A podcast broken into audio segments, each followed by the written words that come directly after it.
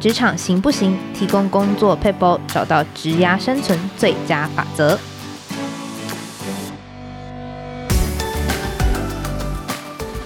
Hello，听众朋友们，大家好，我是经理人月刊采访编辑吴美心。在今天的单元，我们会提供职场大小困扰的小撇步，让你解决工作烦恼，为职涯加分。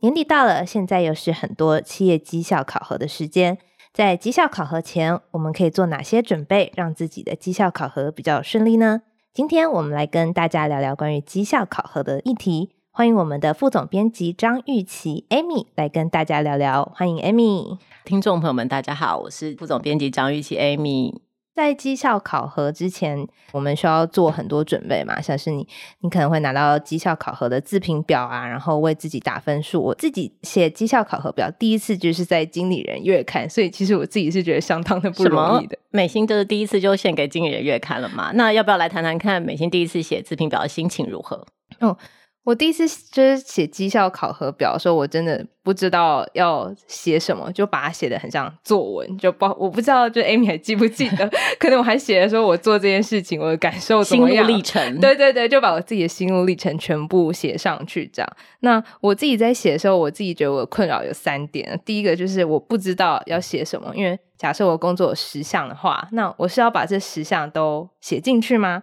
然后再来第二个的话是我不知道说要写到。多么的仔细，譬如说，我可能交十二篇稿，难道我就是十二篇稿都要压我的截止日期什么时候吗？然后第三个是 我就是不知道要写，就是要怎么样子去呈现它。譬如说，我应该要说哦，这个东这个东西为组织它带来重要性是怎么样嘛？那如果写的太超过的话，就是 Amy 会不会觉得我好像太自大？那如果好像就。只有单纯的写说这个我的交稿日期是几月几号，会不会觉得哎，我好像对组织没有什么样的贡献？我觉得那个界限是还蛮难拿捏的，所以我自己觉得写绩效考核表，它有点像是在写自传或是履历，它其实都是要知道说，就是面试官，就是或者是我们的主管想看到的是什么嘛？那就是到底其实。就是主管在看绩效考核的时候看的是什么样的东西呢？嗯，就先跟听众朋友们解释一下，就是我就是看那个美心绩效考核表的人，所以呃，可能美心可以把他的问题在这一次 podcast 当中就是好好问一问，希望他就是年底的时候可以写得更好一点，是不是？对，其实有一点私心，应该这样讲，就我们先大致区分一下。我我之前因为我呃做绩效考核，就升上主管，他第第一次做绩效考核，他其实也不知道员工会写什么，老实说。然后呃，在这一次我们准备这集 podcast 的时候，我有看到一个那个 Yes 一二三求职网面文章，我觉得他也讲的不错，就是你在写绩效考核表的时候。你要写的不是你的工作内容，就你的工作内容就是作为你的主管，他是完全了解你的工作内容是什么的。那所以你其实写的不是工作内容，就我的工作内容是采访还是写作，而是你要写你的工作表现，就是我在我担任的这个职务当中表现的好不好。那你就去想说，我写什么事情可以觉得我写的比较好。所以，呃，这个东西可能应该会有一个在你在绩效考核表上面的指标。这个指标可能是量化的指标，就是像刚刚我们讲的，比如说，嗯、我写了多少字啊，我写了多少篇考稿啊，然后我做了多少期的专题啊，这些量化的指标可以让你跟你的主管会有比较一致的共识。就我们对于这样子做是好，或是这样做是合格，有比较一致的看法。这就是绩效考核表上面要写的东西。那一样就是刚刚讲说，不是要写你做过的事情，是要写你做得好的事情。所以这个比较核心的论点，它会它会牵涉到说，你知不知道你的主管认为什么样的事情是做得好的事情？这个可能就会比较考验员工平常对这个职务和他对主管的了解。就比如说，你平常的工作内容里面有十项好了。你知不知道，在主管心中的排序是这十项里面哪一项做得好是最好？哪些项目其实是比较次要的？那至于刚刚美心提到，就是说，呃，写的把那个辛酸血泪都写出来，其实就刚进职场而言，这也算是一种员工的真心吗？就是他一定还是会比很草率、很潦草，或是写的模糊不清要来得好，就是。绩效考核表对于员嗯主管而言，他还是会去看那个员工的反思是什么。所以，如果你对你的工作有这个程度的反思，其实呃主管也是会把它放在心里面的啦。那我们再继续讲下去说，那你在写绩效考核表的时候，你实际上有没有遇过什么事情是你觉得很困难的？就譬如说，嗯，因为我一开始写的时候，我可能就会说。我如期交稿，就比如说一月，然后准时交稿；二月 准时交稿，这样，然后我就会很好奇，那其实主管到底想看到的东西是什么？譬如说，我说说我每个月我都是二十号交稿，这样就 ending 了吗？还是说我可以怎么样子去呈现它呢？像刚刚美心提到的这一种，就是几号。在截止日期前完成这个事情，它就会比较像是我们刚刚前面提到这个量化指标，也就是说，你的主管也认为这个时间内交稿是合格、及格。也就是，如果我知道这个样子是及格，那我就会跟主管说，我这样表现是及格。那如果说我想要表现得更好，那我可能就会在这个绩效考核表上面写怎么样是超越期望。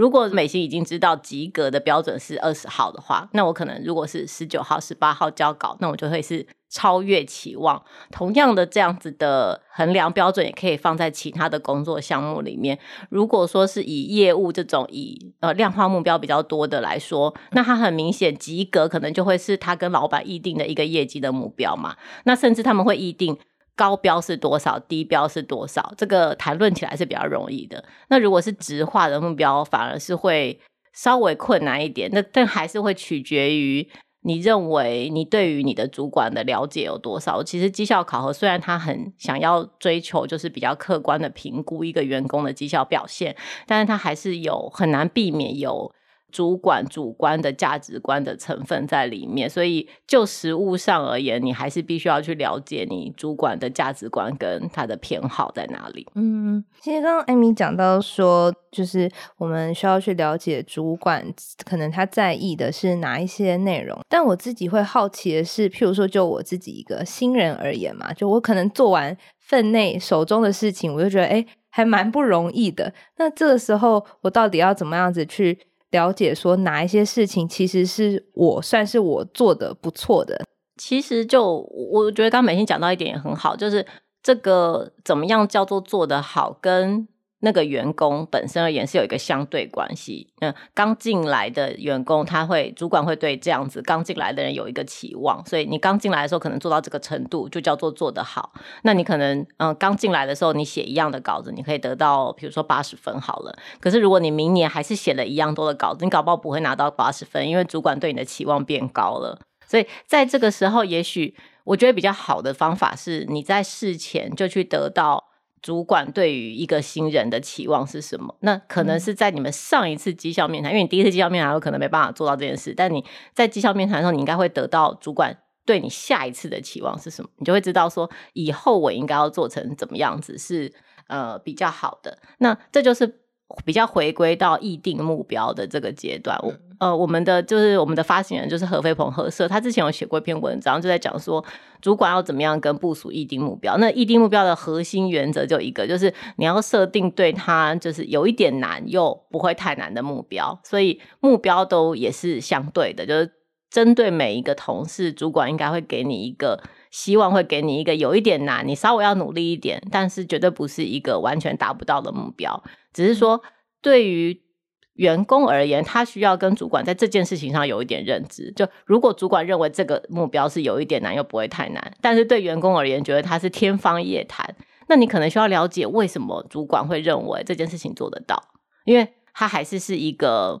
主管跟你协商的目标啦。就是你还是主管应该会给你目标，也要。给你方法，就告诉你说，为什么这个目标对你而言是可，就是有办法达成，但是需要一点努力。所以，嗯、那如果说员工觉得这个目标，反过来讲，如果员工觉得这个目标太简单了，那表示你的主管对你可能不是你对你自己的能力认知有误，就是你主管对你的能力认知有误，就是这件事情明明就很容易，为什么我？为什么我的主管对我的期望那么低？哈，就反过来讲，如果是这个样子的话，嗯、那你其实你应该要问主管说，为什么会给你定这样的目标？也也许主管会讲一些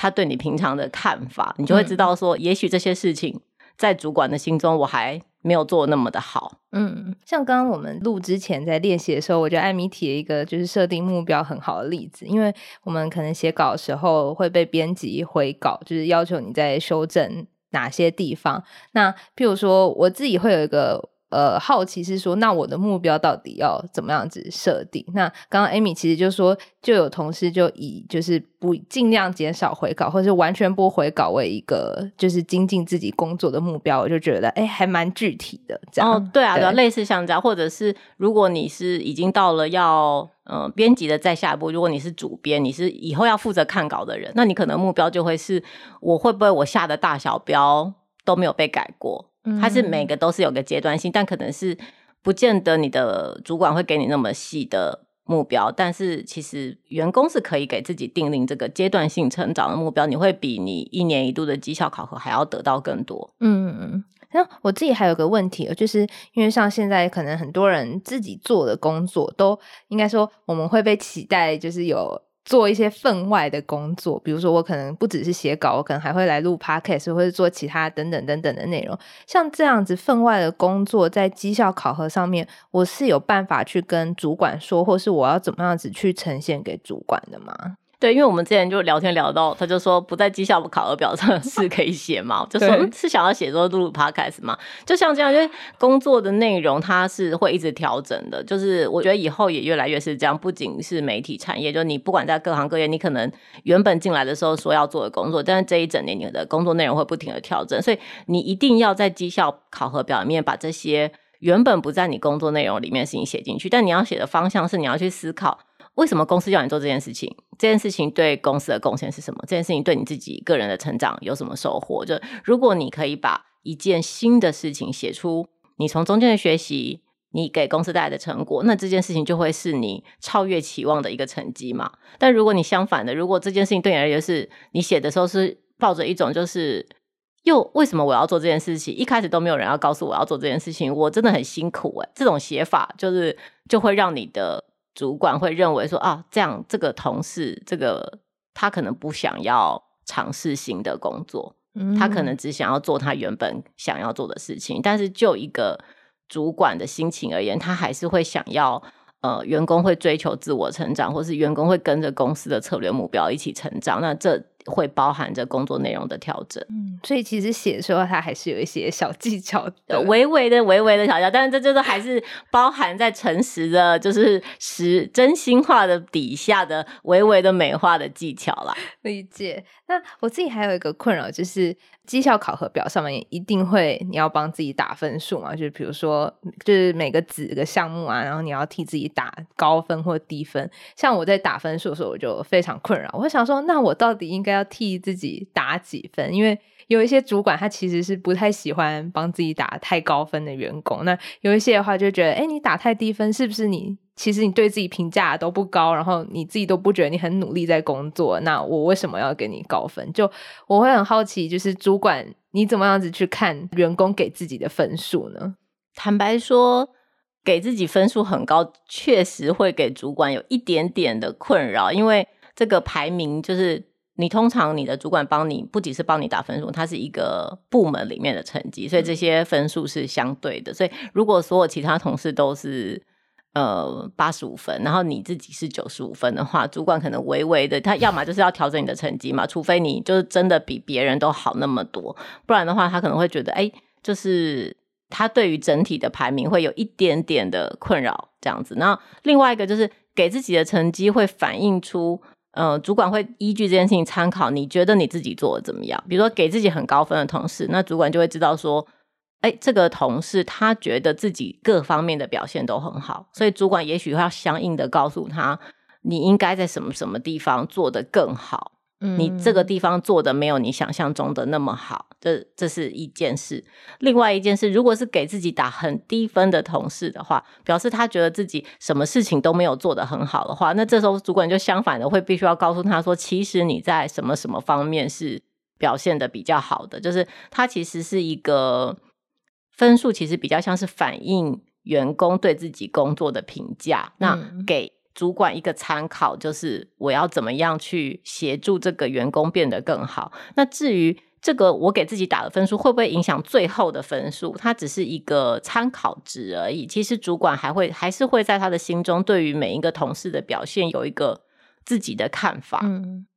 他对于他会不会参考员工给自己的表现，那真的只是一个参考值而已。因为最后还是会是以整个团队、整个部门的分数来整体的分数来做考量跟依据，不见得会有。就是那么高的权重啦，嗯，只能这么说。